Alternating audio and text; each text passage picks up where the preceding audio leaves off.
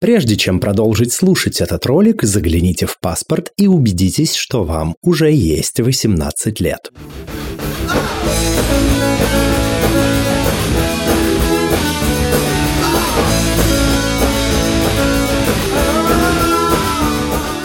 Всем квирного дня! Это подкаст «Громче», аудиоприложение к литературному квир-журналу «Вслух», и я его ведущий Лео Велес. В гостях этого подкаста мы обычно беседуем с разными интересными людьми на тему литературы, на тему квир-репрезентации и на тему квир-литературы. И наша сегодняшняя гостья – это Дарья Буданцева, писательница, тикток-блогерка. Давайте дадим Дарье слово. Даша, здравствуй, расскажи, пожалуйста, о себе. А, здравствуй, Лео. Во-первых, огромнейшее спасибо, что вы меня пригласили в подкаст. По секрету скажу, что это моя первая запись подкаста, и мне безумно приятно записываться именно с вами. Ну, меня зовут Буданцева Дарья. Ну, у меня есть две такие основные ипостаси, которые не меняются уже довольно давно. Я писательница, я пишу в основном фэнтези, и я блогерка, я вела когда-то миллион лет назад э, Инстаграм, ТикТок. Сейчас это в основном э, мой Телеграм-канал. Называется Изнанка Дашеньки. Периодически я примеряю на себя и ипостась редакторки, но это не моя основная работа. Мы, несомненно, обсудим все эти ипостаси чуть более подробно далее. А пока э, вопрос следующего характера. Ты писательница, которая в своих работах репрезентует квир-персонажей. Почему тебе интересна эта тема? Пожалуй, я начну с того, что я сама лесбиянка. И, наверное, как для многих в ЛГБТ-сообществе, для меня важна репрезентация. Я сама пережила такой период, когда у меня была просто безумная жажда репрезентации, безумная тяга. Я судорожно гуглила а, бесконечные сериалы, фильмы, книги, это все что угодно с репрезентацией лесбиянок. Ой, да ладно лесбиянок, их фиг найдешь. Хоть кого-то, хоть в принципе какую-то квирную тему, хоть что-то, что да, ну, даст тебе понять, что ты не одна, с тобой все в порядке. Ты упомянула о том, что ты лесбиянка, и в свое время а, ты прям отчаянно искала репрезентацию не только лесбиянок, но, я так понимаю, в целом квир-персонажей в масс-медиа, не только в литературе. Да, я, пожалуй, я продолжу рассказывать про этот достаточно такой, ну, наверное, серьезный период в моей жизни, когда действительно а, мне, ну, нужно было, наверное, мое сообщество какое-то. Вообще, ну, человеку нужен человек, и человеку важно понимать, что он не один такой, что его проблемы не одни такие, что есть другие люди, которые сталкиваются с такими же проблемами, которые понимают его боль. И не только боль, а которые понимают его радость, которые проходили через то же, через э, что проходил и он. Это очень важно понимание того, что ты можешь разделить с кем-то свои эмоции. Здорово, когда есть там гетеро-друзья, с которыми ты можешь поделиться, но все равно, все равно это не всегда то. Все равно ну, нужно что-то большее. Вообще у меня проходил э, очень тяжело период осознания своей ориентации. Прям мега тяжело. Это был мой первый курс. Я поступила в МГУ, переехала в Москву, впервые влюбилась со всеми вытекающими. Вот. И я настолько этого испугалась, что ну, у меня было желание просто забрать документы из э, вуза моей мечты, свалить обратно в Мурманск и просто убежать от той жизни, с которой я внезапно столкнулась. А что это за вуз твоей мечты, если не секрет? МГУ. А. Да, вот, я поступила на журфак МГУ, там же вот влюбилась в одногруппницу, и вот у нас был такой а, университетский роман роман. Вот. Я, правда, я очень боялась тех процессов, которые происходили у меня в голове, в моем сердце, в моем теле. Такое триединство процессов. Они были абсолютно незнакомыми, абсолютно непонятными. То есть я даже не сразу сообразила вообще, что это влюбленность. Ну, потому что я не знала. В общем, у меня было очень много. Понимаю, о чем ты говоришь, да. Вот. И мне кажется, что а вот как раз там глупой, какой-то темной, э, ну, я себе никогда не считала. И вот почему, почему такой пласт огромный мира, жизни прошел мимо меня. Просто как так вышло, что вот до 18 лет вот эта репрезентация огромной части общества, ее просто не было, получается, в моей жизни. Либо я как-то не обращала внимания. И поэтому это правда важно. Я думаю, что, может быть, кому-то когда-то пригодится та репрезентация, которую я а, делаю в своих книгах. Может быть, э, кто-то прочитает и поймет, что, блин, да все окей, все нормально. На самом деле, э, я могу сказать, что очень откликается этот месседж, потому что, вот за себя могу сказать, я открытый гей, и мое созревание, да, подростковый возраст, он пришелся на вторую половину нулевых. И тогда и в помине речи не шло о каких-то литературных квир-произведениях, то есть никакой репрезентации в литературе, исключительно гетеронормативные линии, исключительно гетеронормативные фильмы,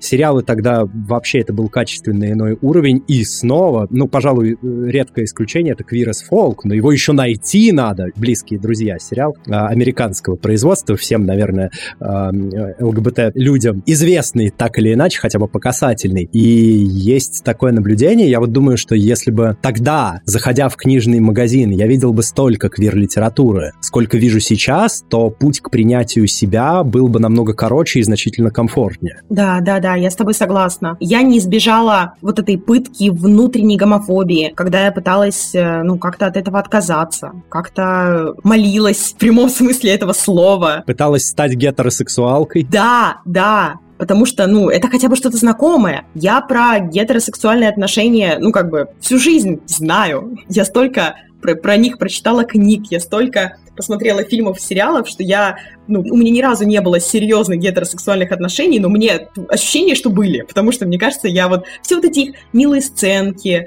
э, там между мальчиками и девочками, которые происходят, там их первые, вторые, третье свидания, я столько раз об этом читала, что это все уже привычное, там первый поцелуй, первый секс и так далее. А что происходит, когда две девочки? Господи, да расскажите мне кто-нибудь мои 18 лет. Мы чуть позже поговорим о твоем опыте чтения квир-литературы, ну, как и написания квир-литературы в целом. А пока э, есть вопрос следующего характера. У тебя гетерохромия, верно? Да, верно, да. У меня разные глаза. Один такой... Да, примечание такое. Для слушателей гетерохромия — это когда у одного человека глаза разного цвета. Как ты считаешь, можно ли сам этот факт уже зачислить вот в копилку, причисляющую человека к квир-сообществу? Что для тебя в целом значит квир? И как ты вообще видишь это понятие в каком разрезе и в каком качестве? Слушай, ну, э, с глазами это как бы скорее такое забавное, э, забавное совпадение, такая шутка. А, я даже как-то шутила. Такой был мой фирменный подкат в далекое студенчество, что там единственное гетеро, что во мне есть, это мои глаза. Что-то такое. Слушай, это потрясающе. Спасибо. А еще можно я поделюсь еще одной шуткой? Раз я тут уже свой золотой фонд раскрыла, а еще у меня волосы кудрявые. Я говорю, что даже с волосами я не стрейт. О. Да, у меня как бы есть целый арсенал, я хочу сказать. Да, насчет квир, мне кажется, что это удобная, удобный термин, в первую очередь, который заменил эфемизмы, который появился, который благозвучен, который понятен, и благодаря которому можно больше не употреблять вот эти вот для меня не очень приятные эфемизмы, типа там э, в теме, ну что-то такое из, из пабликов нулевых. Я знаю, потому что я гуглила когда-то давно, что интернет говорит, что квир — это, если я не ошибаюсь, это какая-то совокупность общая ЛГБТ э, людей, как-то там отличающих отличающихся ориентацией, идентичностью и так далее. Но в целом, как бы, мне кажется, Google говорит все верно, и очень удобно действительно использовать это слово, а особенно если ты не знаешь ничего про человека в целом. Ты не ну, как бы, особенно там при первой-второй встрече не всегда корректно спрашивать, какой у него гендер, какая там у него ориентация. Не всегда это вообще спрашивать корректно, особенно сразу. И очень удобно использовать этот термин, который точно никого не обидит. Мне кажется, это то, что... Это такая, знаешь, веха, маркер нашей эпохи, когда появляется какая-то новая лексика, которая упрощает нам всем жизнь и которая улучшает коммуникацию. Вот. И, наверное, это хорошо. Да, безусловно, язык развивается сообразно развитию общества, хоть и несколько медленнее, но все-таки тоже достаточно динамично. А скажи, а вот в твоем представлении термин «квир», он исчерпывается там условно сексуальной ориентацией, гендерной идентичностью, или он несколько шире? Um, ну, да, я знаю, что есть э, трактовка именно там квир, странный, отличающийся. Я не привыкла использовать это слово именно в таком контексте. То есть для меня меня квир — это все-таки скорее про принадлежность к сообществу ЛГБТ. Вот именно плюс. То есть если я э, хочу сказать там ЛГБТ плюс и вот эти вот куча букв, которые я сейчас сходу не назову, честно признаюсь, то я употребляю слово квир. То есть, э, да, наверное, для меня это скорее про, про гендер и про ориентацию. Есть ли у тебя в твоих историях персонажи с гетерохромией, например? Ну, да, не с врожденной. Действительно, я добавила такую частичку себя, одной своей героини. Вот тут, к сожалению, если я буду отвечать, наверное, на такие вопросы прям максимально открыто, как мне хочется, то я, наверное, много, многое проспойлерю, поэтому я так постараюсь э, пройтись по грани спойлера. Героиня очень сильно меняет свою жизнь, и она соединяет две ипостаси внутри себя и обретает э, э, новый цвет одного глаза, а старый цвет остается у другого глаза. Вот. И, соответственно, таким образом я вот показала двойственность ипостасей, которые одновременно управляют ее жизнью. Мы переходим к следующему блоку. У тебя есть история, городское фэнтези, а, ну и в целом твоя история — это городское фэнтези, где главные персонажи — женщины, лесбиянки. Есть ли какой-то источник вдохновения медиаторов, или ты решил написать такую историю именно потому, что подобных книг нет, ну или их мало, а прочитать хотелось бы. Как все-таки зарождалась история медиаторов и чем ты руководствовалась, когда собиралась ее написать и когда ее писала? Во-первых, вдохновлялась я «Сумеречными охотниками». Я тогда за поем смотрела сериал, потом я прочитала все книги.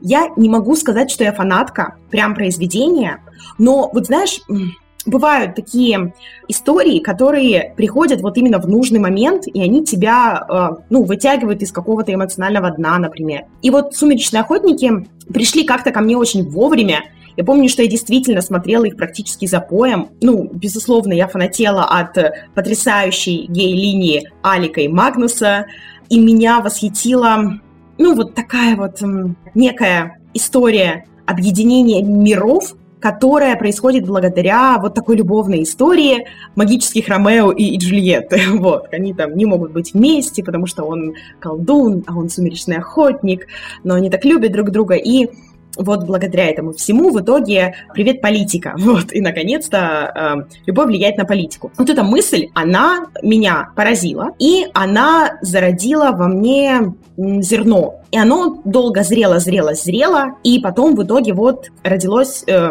выродилась, не знаю, в общем, выросла в медиаторов. Наверное, сейчас, если кто-то будет читать медиаторов, ну, вряд ли он увидит в них э, прям либо атмосферу, либо какие-то отклики сумеречных охотников. Скорее всего, там кто-то скажет, что «О, это же ночной дозор Лукьяненко», потому что вот есть некая организация, э, которая там контролирует магов в Москве, они ездят в метро, ну, то есть у меня прям там госуслуги, у меня все очень а, по-московски, по-магловски. Вот. Но да, истоки лежат именно у Кассандры Клэр. А почему это э, история про женщин? Почему это история про лесбиянок? Просто потому, что эту историю написала я. То есть это некоторая проекция собственного личного опыта? Да, безусловно. Безусловно, личного опыта. Мне кажется, что каждый автор, если он хочет написать хорошую историю, он слушает себя, и он вкладывает себя в произведение. Неважно, это книга, сериал, фильм, не знаю, игра компьютерная, комикс, вообще, по сути, все что угодно. Потому что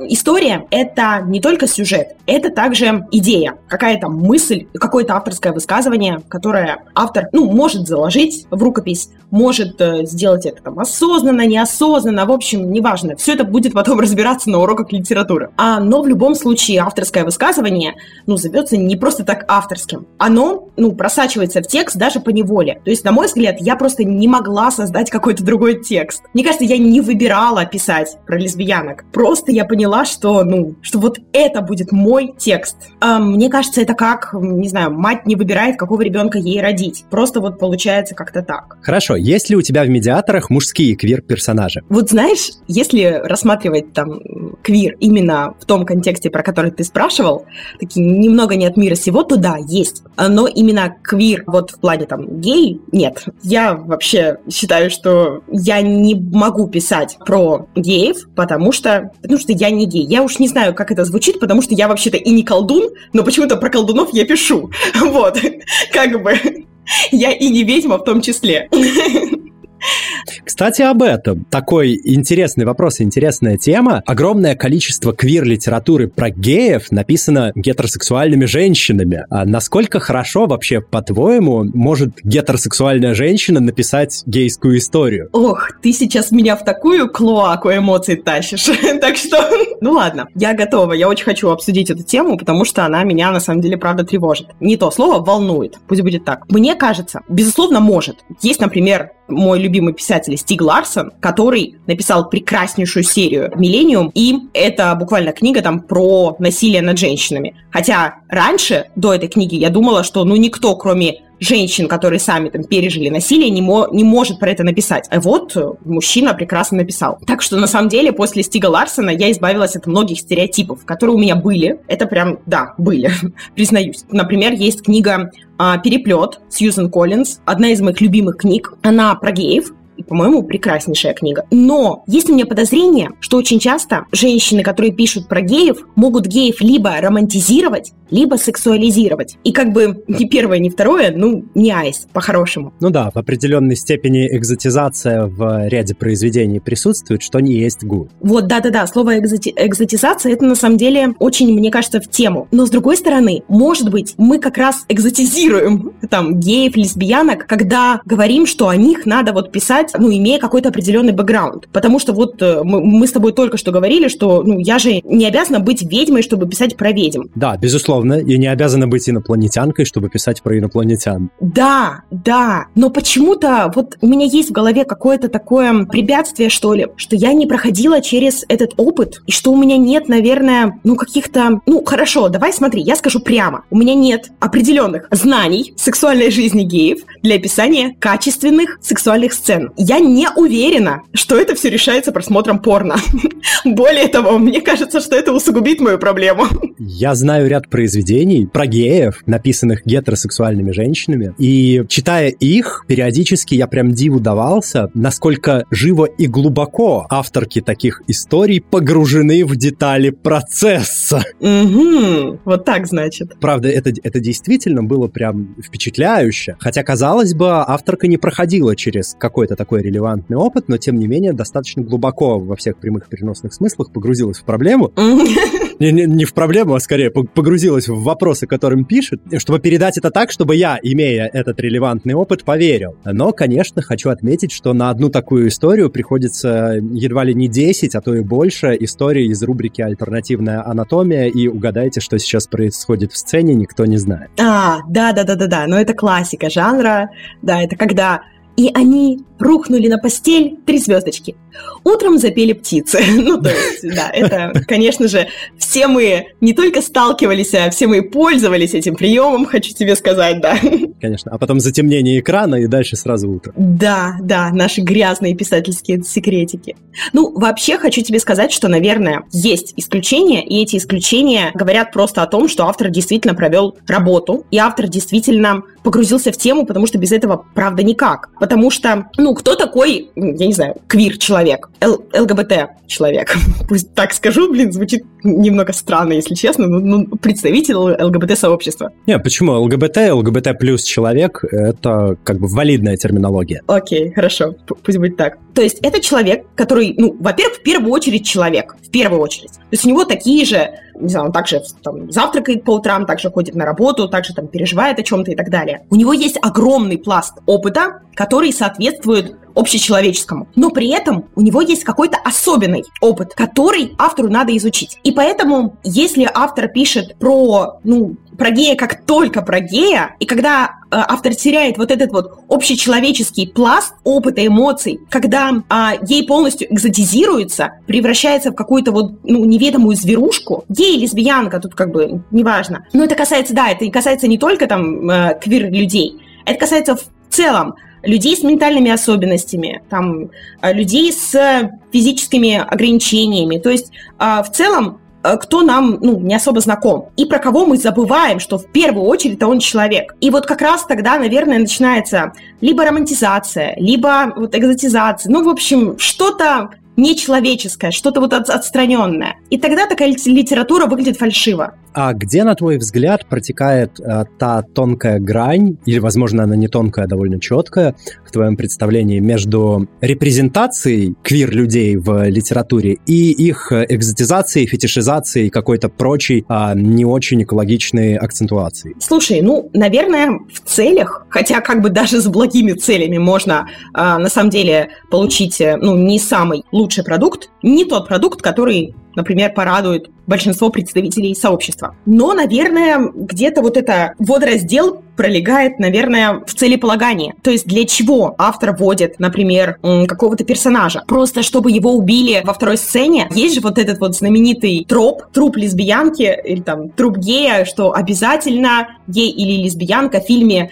во-первых, они там будут, либо они будут страдать, либо они скоро умрут. Но это, мне кажется, такой э, уже слегка архаистический троп, э, ну как архаисти, архаичный троп, такой слегка подустаревший. Да, безусловно, в какой-то там период, э, ну, условно, там нулевые, начало десятых, такого контента было много, когда обязательно, если у нас что-то про репрезентацию квир-сообщества, то они там обязательно страдают, а еще там где-то пробегает ВИЧ-положительный диагноз, а еще там где-то супердрама, и заканчивается все мега трагично, и так далее и тому подобное. Ну вот, в частности, например, гей-кино, да, которое имеется у нас в общем доступе того периода, это прям распространенная история. Где же все-таки протекает грань сейчас? Просто сейчас я наблюдаю в литературе, в частности, и там в сериалах уже немножко другую ситуацию, когда квир-персонажи могут просто быть, да, ничем не оправдывая свое значительное какое-то влияние или его отсутствие этого влияния на сюжет, а они могут просто жить, не обязательно с какими-то супер драматическими или а, невероятно там масштабными эпическими сюжетными линиями, а просто существовать вот потому что, потому что вот есть они и все. Слушай, да, да, ты абсолютно прав. Я на самом деле хотела даже,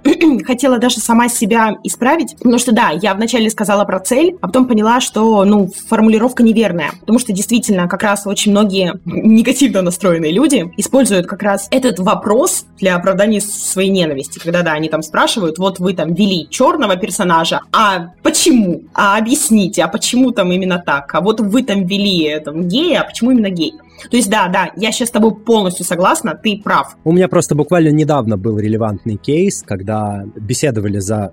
За кого беседовали? Беседовали за темнокожих эльфов в э, сериале «Кольца власти». И когда вот, а там э, сюжет, собственно, а обоснование. И в целом, как это обычно бывает в таких довольно острых темах, э, очень быстро переключилась дискуссия, очень быстро переключился дискурс на репрезентацию меньшинств. И у меня возник вполне закономерный вопрос. Почему пристальный критик включается именно когда мы говорим про а, какую-то там условно угнетаемую или дискриминируемую социальную группу. Почему им нужно оправдывать свое наличие в сюжете, в то время как огромное количество конвенциональных гетеронормативных там белых европеоидных персонажей, возможно, не очень хорошо прописанных, может даже плохо прописанных, просто есть, и никто не спрашивает, а зачем они там есть, э, просто потому что они имеют такую возможность там быть. Истории бывают разные и так далее. Вот я поэтому и зацепился за эту тему. Мне интересно, как ты видишь эту ситуацию. Я с тобой тоже вот прям абсолютно согласна. Я разделяю все твои эмоции, поэтому я бешусь, когда там кто-то говорит, вот, зайдешь в книжный магазин, повсюду эти ваши книжки с геями. Да нет, если бы они были повсюду, ты бы их не замечала просто. Потому что ты как раз замечаешь, потому что это редкость на самом деле. Да, и люди замечают там э, персонажей с не белой кожей только потому, что это редкость, потому что иначе как бы это бы все проходило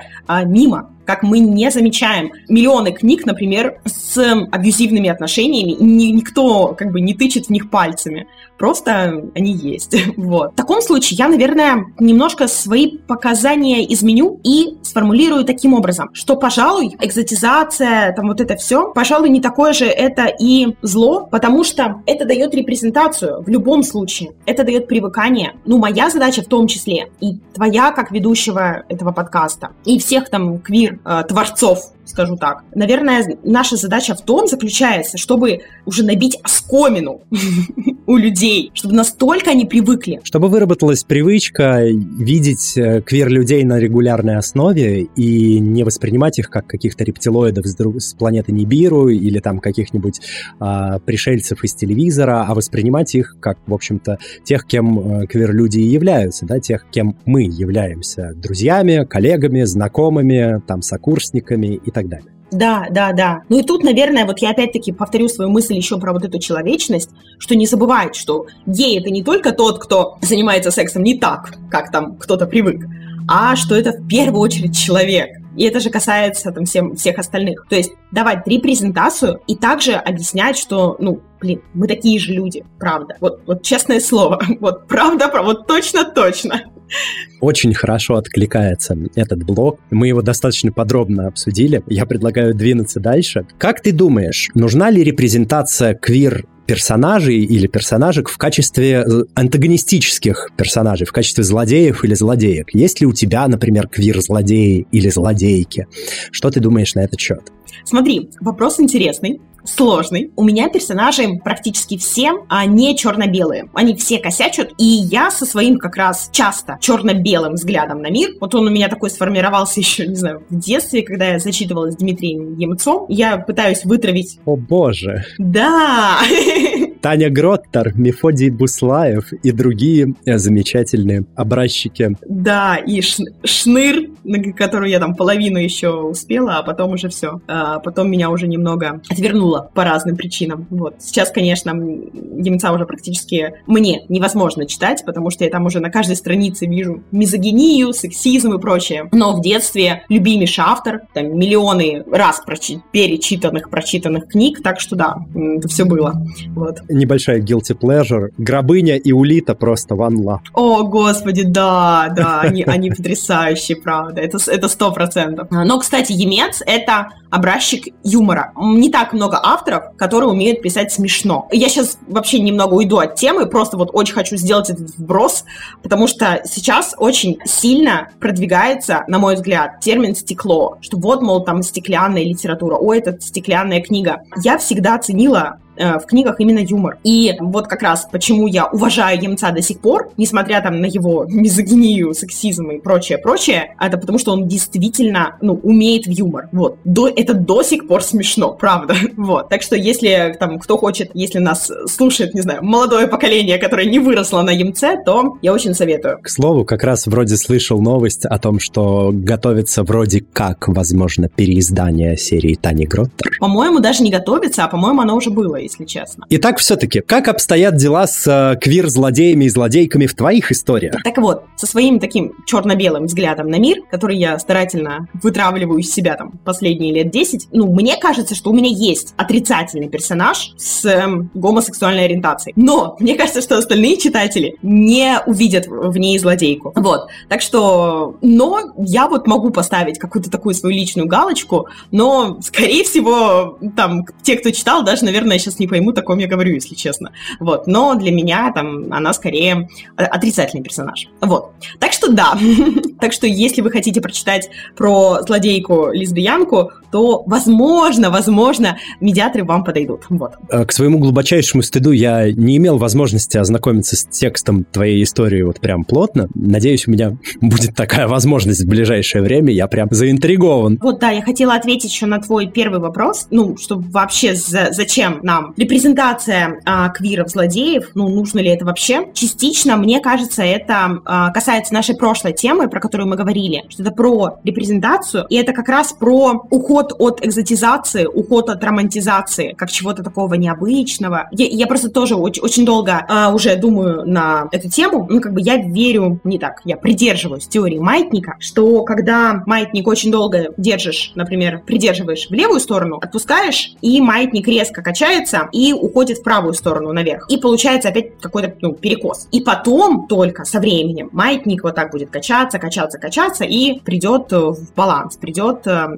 в центр. Мне кажется, что примерно такая же ситуация обстоит с репрезентацией людей, так скажем, с особенностями, в кавычках. Это квир, люди там с ментальными особенностями, женщины. вот. Я понял. Вопрос тогда такой уточняющий. Классический Дисней, например, а если мы говорим про какие-то, ну, культовые мультики, очень часто спекулирует на квир-теме, вводя, э, это вот к вопросу про квир-антагонистов, да, добавляя отрицательным персонажам такие подчеркнутые квирные черты. То есть если мы посмотрим там на Аида, например, или на э, Шрама, например, или, ну, даже, хоть и менее очевидно, на Урсулу из «Русалочки», например, мы... А, мне кажется, Урсула это очень очевидно как раз, ну, в смысле, я, я бы даже не сказала, что менее. Да, особенно если знать, э, кто был прототипом этой персонажки, а прототипом этой персонажки для наших слушателей и слушательниц, э, я открою эту информацию, была травести-артистка американская, и звали ее Дива Дивайн. А, ничего себе. Да, Дисней спекулировал в своих классических мультиках квирными чертами, добавляя их отрицательным персонажам. Таким образом, когда ну, там целевая аудитория смотрит этот мультик, а видит квирного отрицательного персонажа,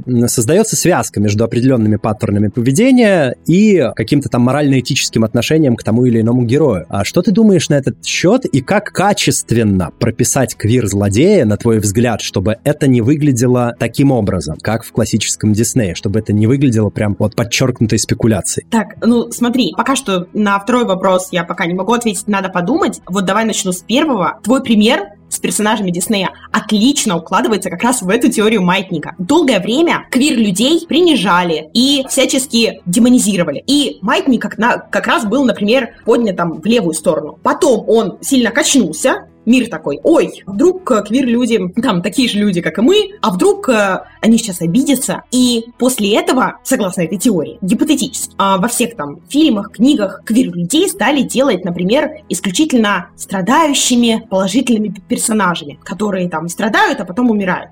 Вот, и в итоге в итоге, в идеальном мире, этот маятник должен прийти в баланс, прийти в, это, в центр. И когда квир будет просто человеком с э, сексуальными предпочтениями. И, наверное, именно для этого нужна как раз репрезентация и злодеев, чтобы не было вот этой наивной романтизации. Ну и героев, безусловно, тоже, чтобы не было демонизации. вот. Наверное, как-то так. Чтобы мы быстрее пришли вот в равновесие. Мне, кстати, в контексте э, крутой репрезентации на современный лад квир квир-персонажей. Очень понравился мультсериал. Я не знаю, смотрел ты его или нет, но наверняка кто-то из наших слушателей и слушательниц видел. Называется «Принц Дракон». Там некое такое условное западноевропейское фэнтези, а, в котором просто у одного из персонажей парня эльфа есть муж, просто две королевы из э, соседнего там королевства, они супруги, и у них там есть дочь. А, причем это не подается как что-то там вау, ах, из ряда вон, а сакцентируйте внимание. Это есть там на настолько просто и естественно в контексте вселенной, что не возникает вообще никаких вопросов. Так и задумано. Это очень экологичный подход, на мой взгляд. Итак, мы довольно подробно обсудили квир-репрезентацию художественных персонажей, протагонистов и протагонисток, антагонистов и антагонисток. И предлагаю перейти к следующему блоку. Даша, как ты считаешь, каким социальным проблемам стоит уделять больше внимания в современной литературе? Вопрос, конечно, такой правильный, классный. Ну, в целом, даже на него есть какой-то у меня ответ, такой тоже правильный по методичке. Экология, проблемы меньшинств, там, антимилитаризм, вот это все.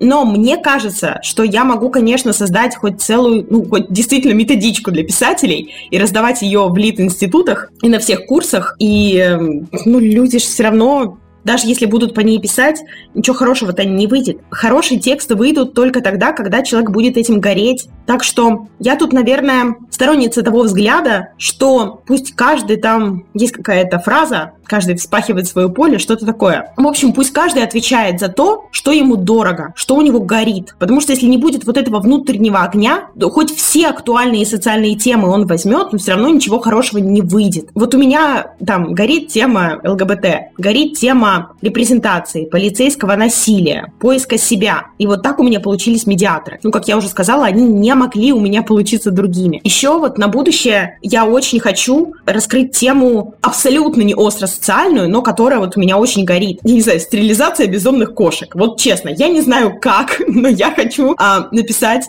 каким-то образом книгу об этом. И при этом это должна быть книга там не про ветеринара, который стерилизует бездомных кошек. То есть, ну, это нужно как-то более тонко подать. Но вот у меня горит эта тема там. Возможно, в какой-то омега-верс вселенной, антиутопичный. А, да-да-да-да, безусловно, с оборотнями. Ну, в общем, так что нужно просто найти то, что горит, и писать об этом. Я вот так отвечу. Супер, это вполне валидный ответ. Очевидно, что то, что нам нравится, у нас э, так или иначе будет получаться намного более живым, чем что-то, что мы делаем без вложения самих себя туда. Для тебя писательство – это хобби или профессия? Ой, слушай, э, наверное, ни то, ни другое. А что же тогда? Наверное, что-то среднее. Ну вот просто хобби – это что-то, чем ты занимаешься там абсолютно там от разу к разу. Это что-то легкое, что-то такое, ну, не гружащее, то, что наоборот тебя расслабляет. А профессия – это то, что там приносит деньги. А писательство меня не расслабляет. Вот. И при этом э, писательство мне не приносит деньги. Так что это работа, но которая не оплачивается. Призвание, получается? Ой, слушай, призвание звучит хорошо. У меня такой версии не было. А какая была версия у тебя? У меня была версия ремесло, что это то, чем я могу заниматься, то, чем я умею, ну, то, что я умею делать. Знаешь, у меня есть вот такое еще сравнение, что как будто бы у меня было когда-то хобби, там, по вязанию шапочек. Я решила открыть свой интернет-магазин. Я вяжу шапочки каждый день, но пока что их у меня никто не покупает. Вот. То есть вот, вот что-то такое, как будто бы это еще не, уже не хобби, но еще не профессия. Вот. А как, какое слово подходит, даже, даже сложно подобрать, если честно. Я думаю, рано или поздно подходящее слово найдется, а если не найдется, то значит не так уж и нужно э, вешать на этот род деятельности какой-то ярлык. Какие мудрые слова. Да, рубрика э, «Ситуативные мудрости», э, вообще не запланированные в сценарии подкаста. Пользуйтесь, обращайтесь без регистрации смс. В другом выпуске этого же подкаста, этого же сезона к нам придет гостья, писательница Елена Кондратская. Справка для слушателей. Елена Кондратская — это авторка славянской фэнтези-саги «Дивные берега». Я знаю, что вы довольно плотно с ней сотрудничаете. Она нарисовала тебе обложку для медиаторов и была твоей консультанткой во время создания романа. Интересно узнать, а как вы познакомились, как зародился этот творческий тандем, и в целом расскажи о вашей коммуникации, как профессиональной, так и э, какой-то личностной. Да, ну я начну с того, что мы с Леной подруги, очень близкие подруги. Мы с ней знакомы уже, получается, сколько лет? Восемь, наверное. Мы с ней дружим со второго курса. Ну, мы с ней вместе учились на журфаке, на разных кафедрах. Ну, как-то так вышло, что на первом курсе мы почему-то не общались. Я уже сама, честно, не знаю почему. Познакомились именно на втором, когда пошли вместе на факультатив по японскому языку. Мы там именно пересеклись, там была маленькая группа. Я к тому моменту уже занималась айкидо. Лена спросила совет, могу ли я ей посоветовать какую-то секцию спортивную. Я такая, да, давай ко мне на айкидо. Вот, и так мы как-то подружились. Ну, мы с Леной все наши первые посиделки, там, с чаем или там чем-то покрепче проводили таким образом, что рассказывали друг другу по, про там, книжные сюжеты, которые к нам приходили в голову. Еще в школе на тот момент мы обе мечтали стать писательницами, и мы обе какие-то там первые шаги делали по этому направлению, в, в этом направлении. Обе что-то писали множество раз, там, две, три, пять глав, но ничего не заканчивали. И вот на этой почве, наверное, мы тоже сошлись, потому что пытались тогда написать что-то в соавторстве. До сих пор, кстати, пытаемся. Но сейчас у нас у обеих много личных проектов. У меня медиаторы, у Лены там и вот ее «Дивные берега», которую она сейчас уже закончила. Она дальше пишет по этой, в этой вселенной книге. Вот. Лена, конечно, супер продуктивный монстр. Она просто какой-то Стивен Кинг. Очень, ну, на мой взгляд, быстро пишет качественные книги. Так что Лена в этом плане вообще молодец. А очень быстро это сколько? А, слушай, ну, Лена черновик может написать типа за месяц-полтора. То есть, ну, ну, это именно черновик. То есть потом вот дальше включаюсь я и, например, занимаюсь архитектурой. Я полноценно редактировала только первые две книги Лены. Это ее первую самоздатную книгу «Проданная». Это эротика. а, фэнтези-эротика, которая потом перетекла в политику. Все, как мы любим. вот. И я редактировала э, до того, как книга ушла в издательство в Эксмо, первую часть э, «Дивных берегов» — это «У ворона две жизни». И вот эти книги я прям редактировала полностью и даже корректировала. Ну, то есть э, не только там сти- со стилистикой работала, а еще и с, эм, например, орфографией. Но, во-первых, корректура — это вообще не мое. То есть, чтобы быть корректором, надо быть очень внимательным. А я очень сильно погружаюсь в текст. Я там думаю про смыслы, а когда я думаю про смыслы, я не могу думать там про, не знаю, про опечатки, например. Поэтому корректор из меня, честно говоря, ну, не самый лучший. Вот. Поэтому от этой почетной должности я отказалась почти сразу, а потом мы в целом с Леной пришли к выводу, что моей э, работы достаточно над архитектурой. То есть я Лене, например, выстраиваю дальше архитектурные цепочки после того, как Лена а, закончит э, черновик. Э, сейчас мы говорим про архитектуру сюжета, правильно? Я работаю с архитектурой в более таком масштабном плане. То есть я рассматриваю архитектурные цепочки, сюжетные в том числе. Но также я рассматриваю, например, пласт э, героев, как они развиваются, как они взаимодействуют между собой, как они раскрываются, образы там внутри каждого персонажа. Есть пласт класс, например, сеттинга, особенно если это фэнтези. А как раскрывается, например, цепочка какой-нибудь магической академии? А хорошо ли она прописана? А как раскрывается, вот, не знаю, у Лены, например, у Ворона две жизни. А кто такие вороны? А как раскрывается цепочка воронов от начала книги до, до конца? Вот это все то, что касается цепочки сеттинга, пласта сеттинга. Потому что внутри этого пласта есть многие-многие цепочки. Есть, я также еще выделяю, например, пласт идей. Там любовь все побеждает. Ага, отлично. А как эта цепочка раскрывается в течение течение всей книги, ну и так далее. То есть я работаю вот внутри этих пластов, ну я их выделяю, их четыре, может быть, э, кто-то их выделяет там по-разному. Это моя такая а, авторская, редакторская классификация. Четыре, то есть, э, давай резюмируем, это сеттинг, это э, сюжет, это персонажи и это идеи. Да, вот именно такие четыре пласта истории я выделяю. На мой взгляд, профессиональный писатель, талантливый писатель, он работает одновременно со всеми пластами. То есть, когда он берет вот такую иголку с ниткой и вот соединяет вот эти четыре пласта истории. И в одной сцене, на одной странице играет все. А когда автор неопытный, то тогда на одной странице, например, только любовь, там, только персонаж чистит зубы, только нам рассказывает о том, что там зло это плохо, а добро это хорошо. Ну, то есть тогда что-то одно. А вот иногда читаешь, и ты чувствуешь глубину произведения.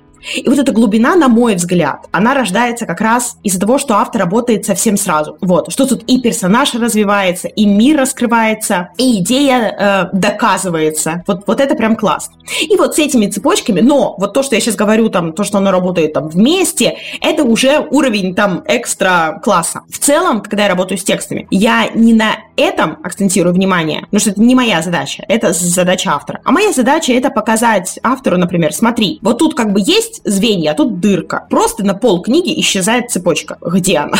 Куда ты дел цепочку? Автор, признавайся. Вот. Ну или наоборот, я там рассказываю, там, почему у тебя тут там слишком много. Это уже получается, не знаю, не цепочка, а целый клубок. Ну, в общем, вот, вот так вот э, работаю с этими цепочками. Вот таким образом мы с Леной любим и привыкли работать. Дальше у нас очень длительный анализ этих цепочек. Потом Лена с какой-то тоже сумасшедшей скоростью, типа там за 5 дней, за неделю дописывает там 2-3 авторских листа там по моим комментариям. Вот, то есть работа с цепочками у нас супер продуктивная. Просто именно сейчас я вот со дня на день займусь архитектурой ее а, новой книги «Сон в тысячу лет», так что я так морально предвкушаю этот пласт мой работы.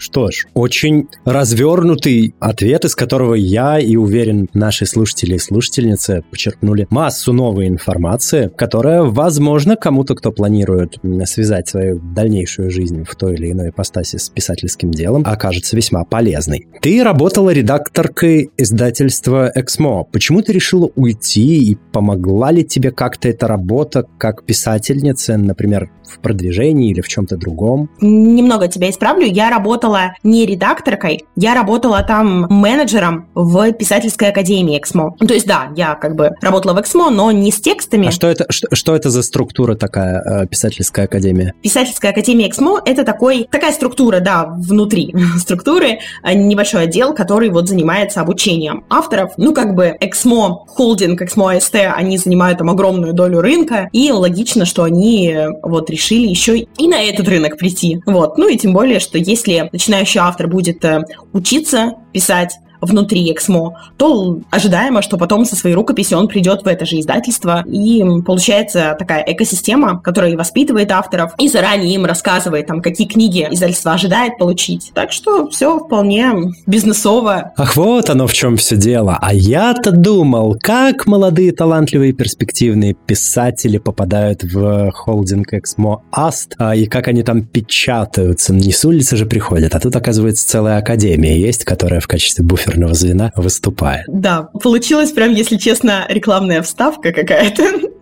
Интеграция, а, за которую, прошу отметить, мы не получили ни копейки издательских денег. А почему ты все-таки оттуда ушла и что работа в этой структуре тебе дала с точки зрения твоего ремесла или призвания, если более поэтично, а, писательского дела? Я, конечно, супер многое получила от работы в издательстве. Я до этого работала литературным редактором в литературном агентстве, и как бы мне была знакома издательская кухня, но вот именно именно со стороны элит-агентства. А тут я прям э, погрузилась. Я не могу сказать, что у меня э, была какая-то причина уйти из Эксмо, которая была вот связана именно там с писательством. Что тебе дала работа в этой структуре? И мы начали говорить о причинах, почему ты оттуда ушла, и ты упомянула, что не было какой-то прям причины с большой буквы «П». Да, да, если честно, я, мне кажется, тут правда нет ничего интересного, как бы это и под запись, и не под запись, что, ну, как бы тут были разные причины, Э, у меня было некоторое выгорание, хотелось сменить сферу. В какой-то момент я поняла, что, ну, вот эти творческие, заряженные писатели, ну, в общем, что мне хочется немного отдохнуть,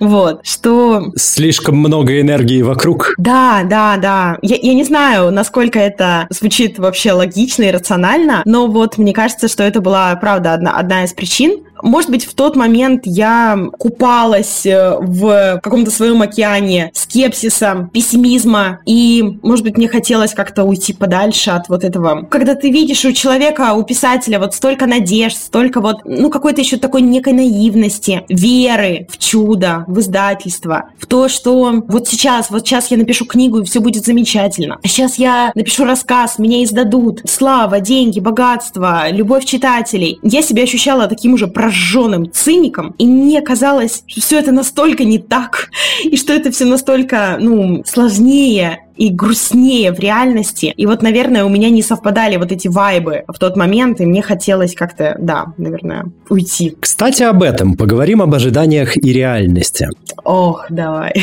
Насколько вообще реально там начинающему, молодому, там, подающему надежды, перспективному, возможно, талантливому писателю издаться в, ну, допустим, в рамках там холдинга Exmo Ast? Потому что есть мнение о том, что крупные издательские холдинги берут себе писателей с уже готовой аудиторией в интернете. А вот так вот с улицы зайти и сдаться, это просто нереально. Как дела обстоят на самом деле? Ну, да, да смотри, во-первых, безусловно, все реально, потому что даже через поток рукописи периодически попадают. Но, как говорится, раз в сто лет даже палка стреляет. То есть это ни в коем случае не, не то, что происходит прям ежедневно, но даже рукописи из потока, а поток это вот та какая-то почта, которая указана, например, на сайте издательства, или какая-то форма, как это, например, есть в АСТ, есть в Эксмо, куда рукописи падают, падают, и периодически их кто-то разбирает. Насколько вообще имеет смысл отправлять рукопись через вот эти вот формы? Там какой КПД читаемости-то? Вот я даже не могу сейчас, э, ну, там, либо разочаровать, либо обнадежить, потому что слишком много факторов. Все зависит э, от конкретного издательства, а внутри от конкретной редакции, а внутри редакции от вообще от э,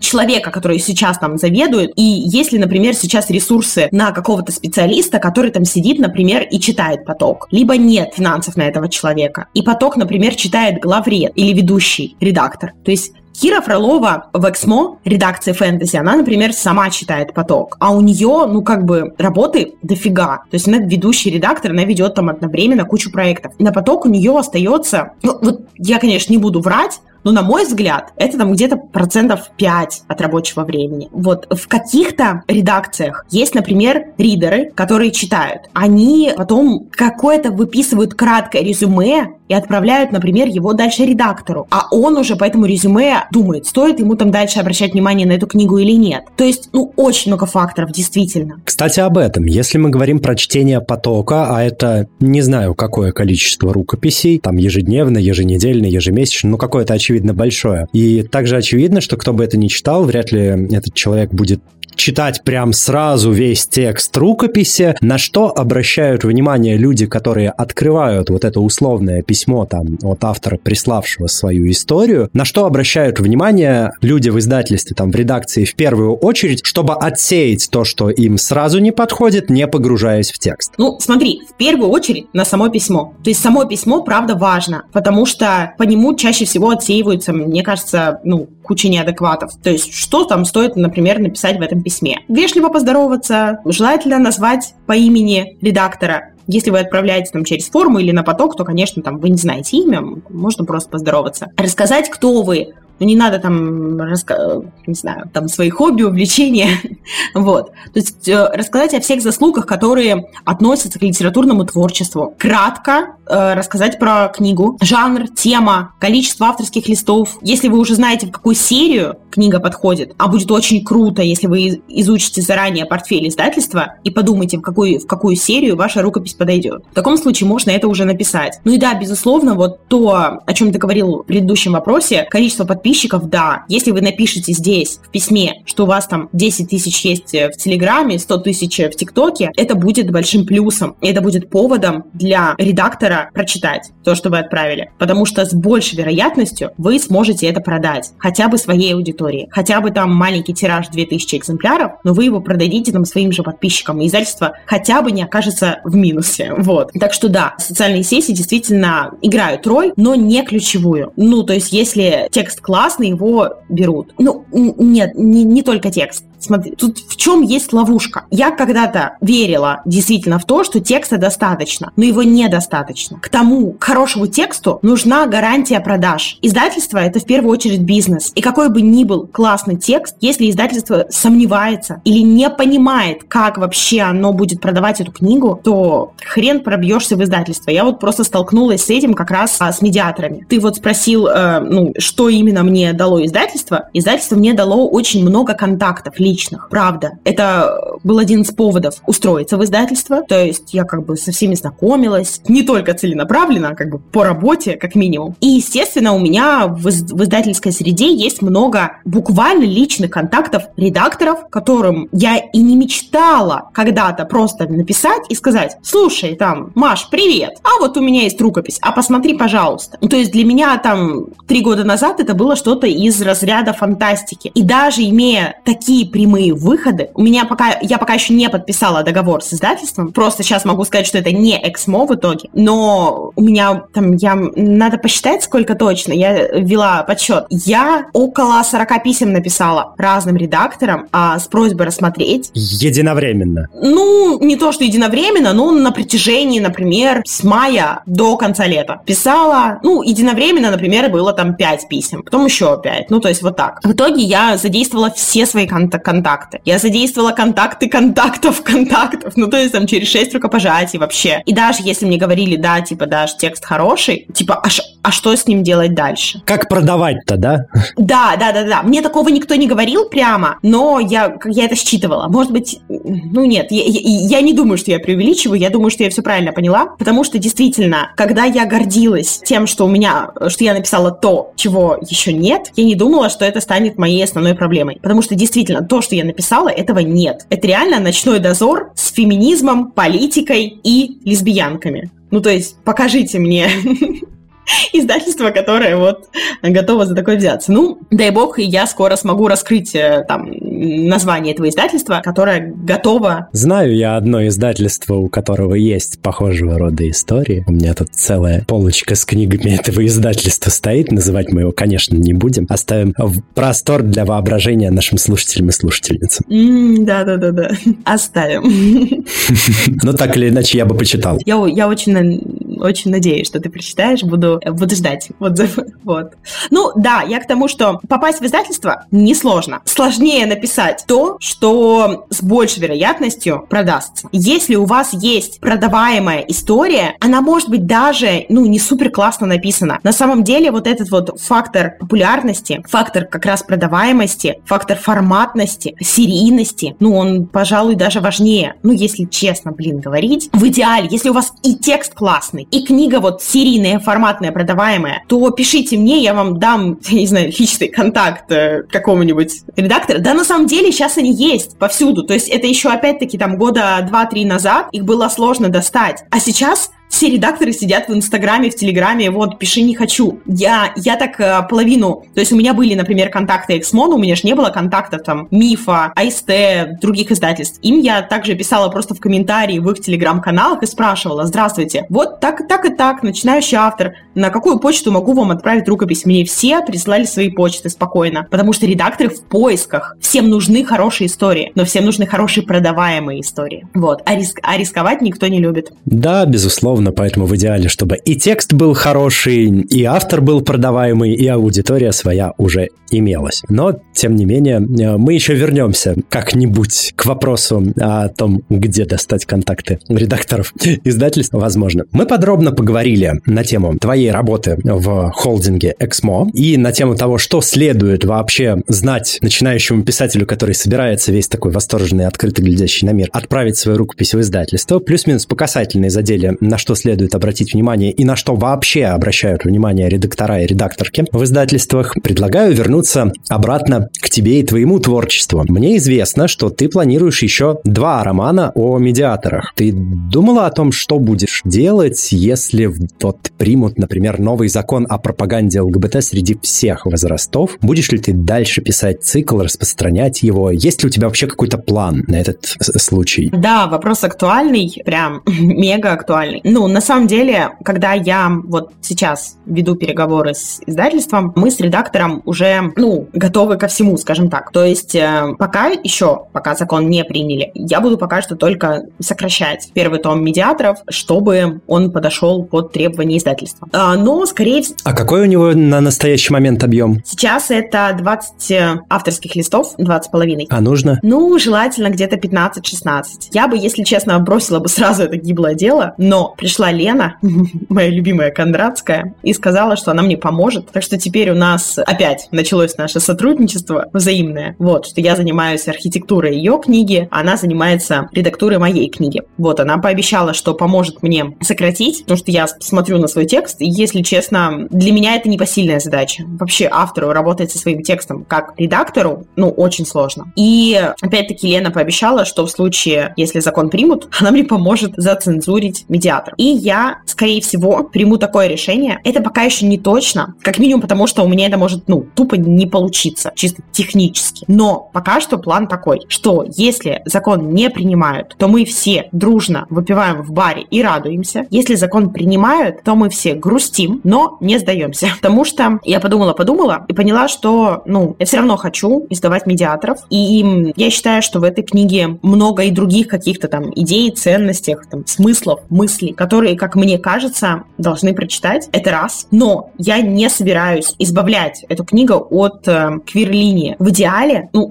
господи, про какой идеал мы тут говорим? Ну, в общем, в грустном идеале я бы, я попробую, наверное, сделать такой же финт ушами, который делают в Китае, когда китайские дорамы при цензуре издают, когда там крепкая мужская дружба, но все все понимают. То есть может быть, мне получится, у меня получится сделать вот так. Ну или, например, там, Зена, Королева воинов и Габриэль. То есть... Ох, какие пейринги мы вспомнили. Боже мой, мое уважение, просто респекты этой гости. Это прям очень хорошо. Ох, спасибо. Я практически чувствую, как на задворках моих ушей начинает играть опенинг. Да, да, да. Сила, страсть, опасность. К вопросу, кстати, про цензуру. В другом выпуске нашего подкаста я беседовал с книжным блогером Владиславом Крыловым, который обозревает квир-литературу, и он говорил об очень интересном кейсе. Не так давно, по-моему, в издательстве Like Book э, вышла книга Макса Фалька в дребезге. И вышла она с э, прям зацензуренными блоками текста. Не то, что они оттуда исключены или вырезаны, они прям черным закрашены. И когда мы говорили об этом с Владом, он сказал, что я, говорит, считаю, что это такая довольно крутая форма скрытого протеста, когда ты поступаешь подобным образом при публикации своей книги в бумаге, которую там кто-то э, порекомендовал зацензурить. А что ты думаешь насчет вот подобного подхода к цензурированию в случае, если вдруг этот горячо нелюбимый нами законопроект все-таки примут. Что ты думаешь относительно такого подхода? Слушай, мне кажется, что это классная акция. Да, я следила за этим кейсом, я немного недоумевала, зачем они так сделали, когда еще закон не принят, и вообще, ну, как бы непонятно, будет он принят или нет, и вполне книга бы разошлась, на мой взгляд, до закона, даже если его примут. Ну, ну ладно, это как бы их дело. На мой взгляд, это была скорее акция, как акция акция, это прекрасно. Это действительно автор издательства имеет возможность показать читателю, вот, мол, смотрите, вот этого вы лишаетесь из-за там, глупых людей. Принимающих к большому, сожалению, и по великому недоразумению ключевые решения на федеральном уровне. Именно так, да, да. Но мне кажется, то есть вот есть же где-то водораздел если мы сейчас снова потеряемся в поисках этого раздела, между историей как социальным действием и историей как художественным действием. То есть, наверное, где-то есть. Вот я не хочу сейчас сильно углубляться в эту тему, но, ну, ну, но собственно, о чем я? Что если как акция это прекрасно, как донесение именно социальной идеи это прекрасно. То есть, если бы у меня Э, там в медиаторах была бы, например, только цель показать, что так, репрезентация это хорошо, убирать лесбиянок это плохо, то, наверное, такой способ был бы хорош. Но мне кажется, что это не совсем то, что помогает читательскому опыту. Я сейчас размышляю, вот, вот хочу так немного себя обезопасить. вот, я не, не рассуждала еще на эту тему. Прям in real time. Да, да, спасибо. вот, что мне кажется, что можно совладать с читательским опытом опытом так, чтобы помочь читателю сохранить историю, чтобы помочь читателю пройти через историю так, чтобы она была понята и принята целиком. Может быть, я сейчас, конечно, если честно, преувеличиваю всемогущество автора, потому что вообще-то читатель ничего не должен автору. А то, что там автор вложил в историю, это как бы его личные проблемы. Э, на тему взаимодействия с аудиторией у меня есть очень интересный кейс. А, я был на московском эпиконе, где встретил писательницу, а, ее зовут Нелл Уайт Смит. Она пишет такой очень антуражный, самобытный стимпанк в авторском мире. У нее там буквально механическая вселенная а, с очень своеобразными персонажами и персонажками. У нее был там свой стенд, где она презентовала свои книги. И я у нее спрашиваю, я говорю, скажите, а сколько у вас книг сейчас в этой серии? Она говорит, пять. Я говорю, а с какой книги начать знакомство с вашей вселенной вы порекомендуете? Она такая, ну смотрите, говорит, вообще я написала для этих целей вот эту книгу, указывает мне на один опус. Она говорит, но читатели решили, что для знакомства со вселенной подходит другая, которая вообще не задумывалась для этой задачи. Она говорит, я не знаю, почему и как так произошло, но ситуация такова, какова она есть на данный момент. Да, да, да, да. Но это отличная тема с тем, что вот автор мертв, что автор может там вложить в книгу, автор может что-то там подразумевать, там какую-то великую идею, какое-то великое авторское высказывание, а читатель увидит там вообще другое. Или, или наоборот, автор просто напишет какую-нибудь порнушку, чтобы люди поржали и повеселились, а читатели разглядят там что-то большое, яркое, красивое, и это останется в веках. Так что неисповедимы пути читателя. Что хотел сказать автор с синими занавесками? Ой, да, да, да, да. Тайно покрытая мрак. Это правда. Что ж, где можно ознакомиться с твоими работами? Все мои работы можно прочитать на Литресе. Я публикуюсь на Литрес сам издателем. Там есть медиаторы, и там есть несколько моих э, рассказов. В частности, могу порекомендовать бесплатный рассказ подруги. Это автофикшн, реализм, не фэнтези внезапно. Он, коротенький. Он посвящен камин перед подругами, собственно. Один из моих любимых текстов. Это, если вы, там, допустим, не знакомы с моим творчеством, то можно вот начать с него. Еще есть рассказ «Кукушка», который посвящен переосмыслению внутреннему, скажем так, ну, скажу завуалированно, событий последнего времени. Вот. Полугода, каких полугода, месяцев? Сегодня у нас что, сентябрь, да, октябрь, восьми месяцев, да? Уже страшно считать, но, но да, да, именно, именно этих событий. Загадочные события, которых, собственно, наш слушатель сделает выводы самостоятельно. Да, но я хочу предупредить, что если вдруг я действительно скоро подпишу договор с издательством, то медиаторы в своем изначальном виде с Литреса скоро исчезнут. Они сейчас не оцензурены и со всеми эротическими сценами, а там у меня 18+, не только потому, что там есть лесбиянки, а еще потому, что там действительно есть эротика. А, да. Сколько времени еще продлится эта чрезвычайно щедрая акция? До принятия закона 100%. Так что время, время есть, да. Я думаю, что месяц точно. Так что, да, если вдруг э, хотите... Да, и в любом случае, даже если закон примут, как я уже сказала, мне все равно придется резать текст для издания. То есть какая-то часть книги все равно отвалится. Как бы я уж не знаю, худшая часть, лучшая часть. Я, я не знаю, что Лена выберет, честно. Моя судьба в ее редакторских ножницах, которые она будет использовать для резки. Вообще не представляю, как можно самостоятельно собственное произведение порезать и выкинуть из него какие-то куски. Это тяжело, правда, да. Ну, для этого есть редакторы, потому что действительно свой текст, ну, мы на него практически никогда не можем посмотреть объективно. Как бы мы ни старались э, в этом самообманываться. Но говорят, время помогает. Если дать рукописи полежать и открыть ее там спустя энное количество времени, то свежий взгляд все-таки на нее как-то работает. Слушай, может быть, я писала первый том медиаторов три с половиной года. С тех пор, как я закончила медиаторов, прошло, ну вот я, я их закончила в марте. То есть у меня еще не прошло то количество времени, я не знаю, сколько, сколько нужно этого времени, чтобы я как-то стала смотреть, ну, отстраненно. Да, возможно, возможно. По собственному опыту могу сказать, что не меньше полугода для этого нужно. Ну, возможно, у кого-то это будет работать иначе. Поговорим в целом о твоих литературных вкусах и о книгах, которые ты читаешь. Есть ли книги, которые произвели на тебя особое впечатление и которые ты могла бы посоветовать к прочтению нашим слушателям и слушательницам? Ну, у меня есть, э, наверное, два моих любимых автора. Одна — это белорусская писательница, это Ольга Громыко. О! Все, все знакомые имена, да? Да, удивительно знакомые. Мне казалось, что Громыко это вот ближе туда, к нулевым, э, примерно в начало там моего читательского э, какого-то пути. Да, да, тогда вот она как раз ближе к нулевым. Она писала в основном такой достаточно махровый ромфант. Сейчас его, если перечитывать, то с некой иронией. Но, но, но все еще я его все равно люблю нежно. Но моя любимейшая у нее серия, это последняя, актуальная, это серия Космоолухи. Это научная фантастика, которая написана в моих любимейших российских реалиях. Это там Новый Бобруйск, космический корабль, который по пьяни покупает старый прапорщик. Ну, то есть это настолько все прям... Я обожаю эту серию. Дальше киборги, космические пираты, НИИ, станция НИИ на, на планете Степянка. Ну, в общем, это, это честно, это потрясающе. Отрываю от сердца, так что если вдруг... Э, да даже если вы не любите научную фантастику, все равно отрываю от сердца. Вот. А, а, а раз я оторвала, значит, читайте.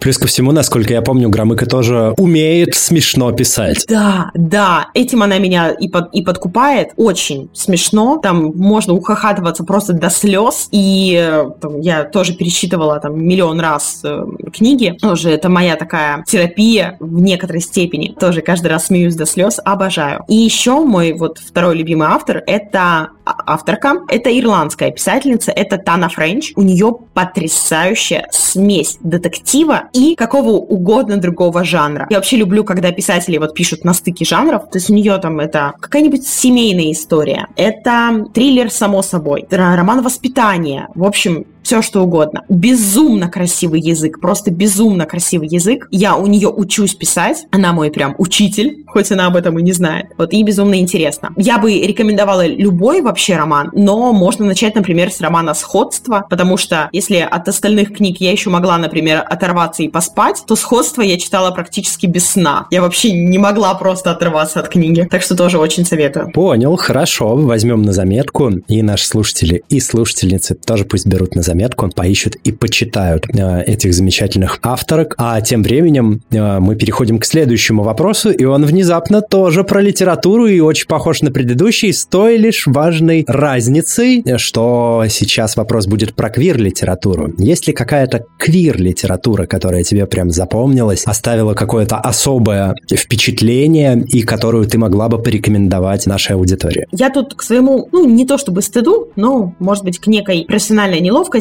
хочу сказать, что я читала не так много квир-литературы, как могла бы. В, в основном потому, что меня больше интересует литература про лесбиянок, а ее, к сожалению, гораздо меньше, чем литературы про геев. Поэтому я сейчас перечислю, наверное, литературу про геев, которую я нежно люблю. Во-первых, это трилогия «Дивные берега» Елены Кондратской. Там один герой бисексуален, второй герой гомосексуален. Там гей-линия не главная, но она яркая, честная, такая прям искренняя и очень чувственная. Так что советую. И, пожалуй, это вот книга «Переплет» Сьюзен Коллинз. Тоже очень нежная, такая добрая, душевная, безумно интересная история. Э, тоже чувственная. Не буду вам спойлерить сюжет. Вы просто, скорее всего, про нее не слышали. Бриджит Коллинз. Бриджит Коллинз, точно. Сьюзен Коллинз — это «Голодные игры». «Переплет» — это история про человека, который работает переплетчиком, переплетая чужие э, воспоминания и удаляя оттуда те воспоминания, которые, возможно, кому-то там не очень комфортны, и который в какой-то момент, насколько я помню, натыкается на свою собственную тетрадь. Да-да-да, на свою собственную книгу. И он понимает, что он был переплетен. Это значит, что какой-то части жизни он не помнит. Вот. И дальше ему предстоит выяснить, как бы, что вообще произошло. Ну, на мой взгляд, потрясающая книга. Очень ее люблю. Что ж, она у меня, кстати говоря, к, к моему большому стыду уже очень давно лежит в бумажном варианте. Я ее купил, ну, может, год, может, полтора назад, и все, она лежит, лежит, нечитанная такая бедная. Но вот, видимо, сейчас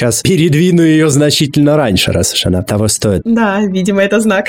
Кстати, об этом. Э, это все-таки квир-история, да? Я правильно понимаю? Да, да, да, абсолютно, абсолютно. Там и гомофобия – это главная линия, так что да, абсолютно квир-история. Тем больше поводов ее прочитать. А я напоминаю, что ваша активность помогает продвижению подкаста. Вы можете поставить 5 звезд, сердечко, палец вверх, добавить подкаст в избранное, подписаться или оставить комментарий в любом удобном для вас порядке на той платформе, где вы нас слушаете. Спасибо. А с нами в качестве гости была Дарья Буданцева, писательница, блогерка и просто замечательный, уютный, комфортный человек, с которой было э, чрезвычайно увлекательно вести эту коммуникацию. А также ваш ведущий Лео Велес. До новых встреч, услышимся. Всем чпоки. Всем пока.